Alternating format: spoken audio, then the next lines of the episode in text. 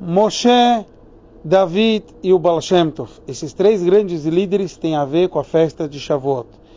Moshe Rabbeinu recebeu a Torá. David Amelech, de acordo com muitas opiniões, ele nasceu e ele também faleceu em Shavuot. E o Baal Shem Tov faleceu em Shavuot. Os três nos ensinaram o como um Yudi está acima do mundo. É como se fosse um rei. Cada um deles foi tipo um rei na sua época.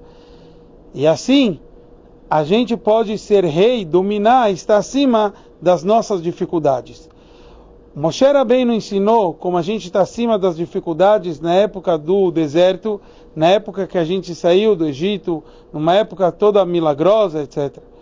David Amelech ensinou isso dentro da terra de Israel, quando nosso povo já conquistou e estava dominando a terra de Israel. E o Baal Shem Tov conseguiu ensinar isso mesmo no exílio, mesmo nos momentos mais difíceis. Onde ele ensinou que tudo é de para ti, tudo Deus está nos ensinando como a gente deve e Hashem se comportar e Hashem está conosco em cada momento. A gente sabe que quando a gente estuda a Torá, é como se a gente está seguindo o caminho de Moshe Rabbeinu, que nos deu a Torá.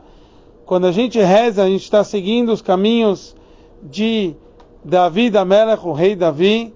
E quando a gente faz Gmilut Hassadim, a gente ajuda a outra pessoa, é como a gente está seguindo os caminhos do Baal Shem Tov. Que a gente possa receber a Torá, Besimcha, Bepnimiut, com alegria e intimamente.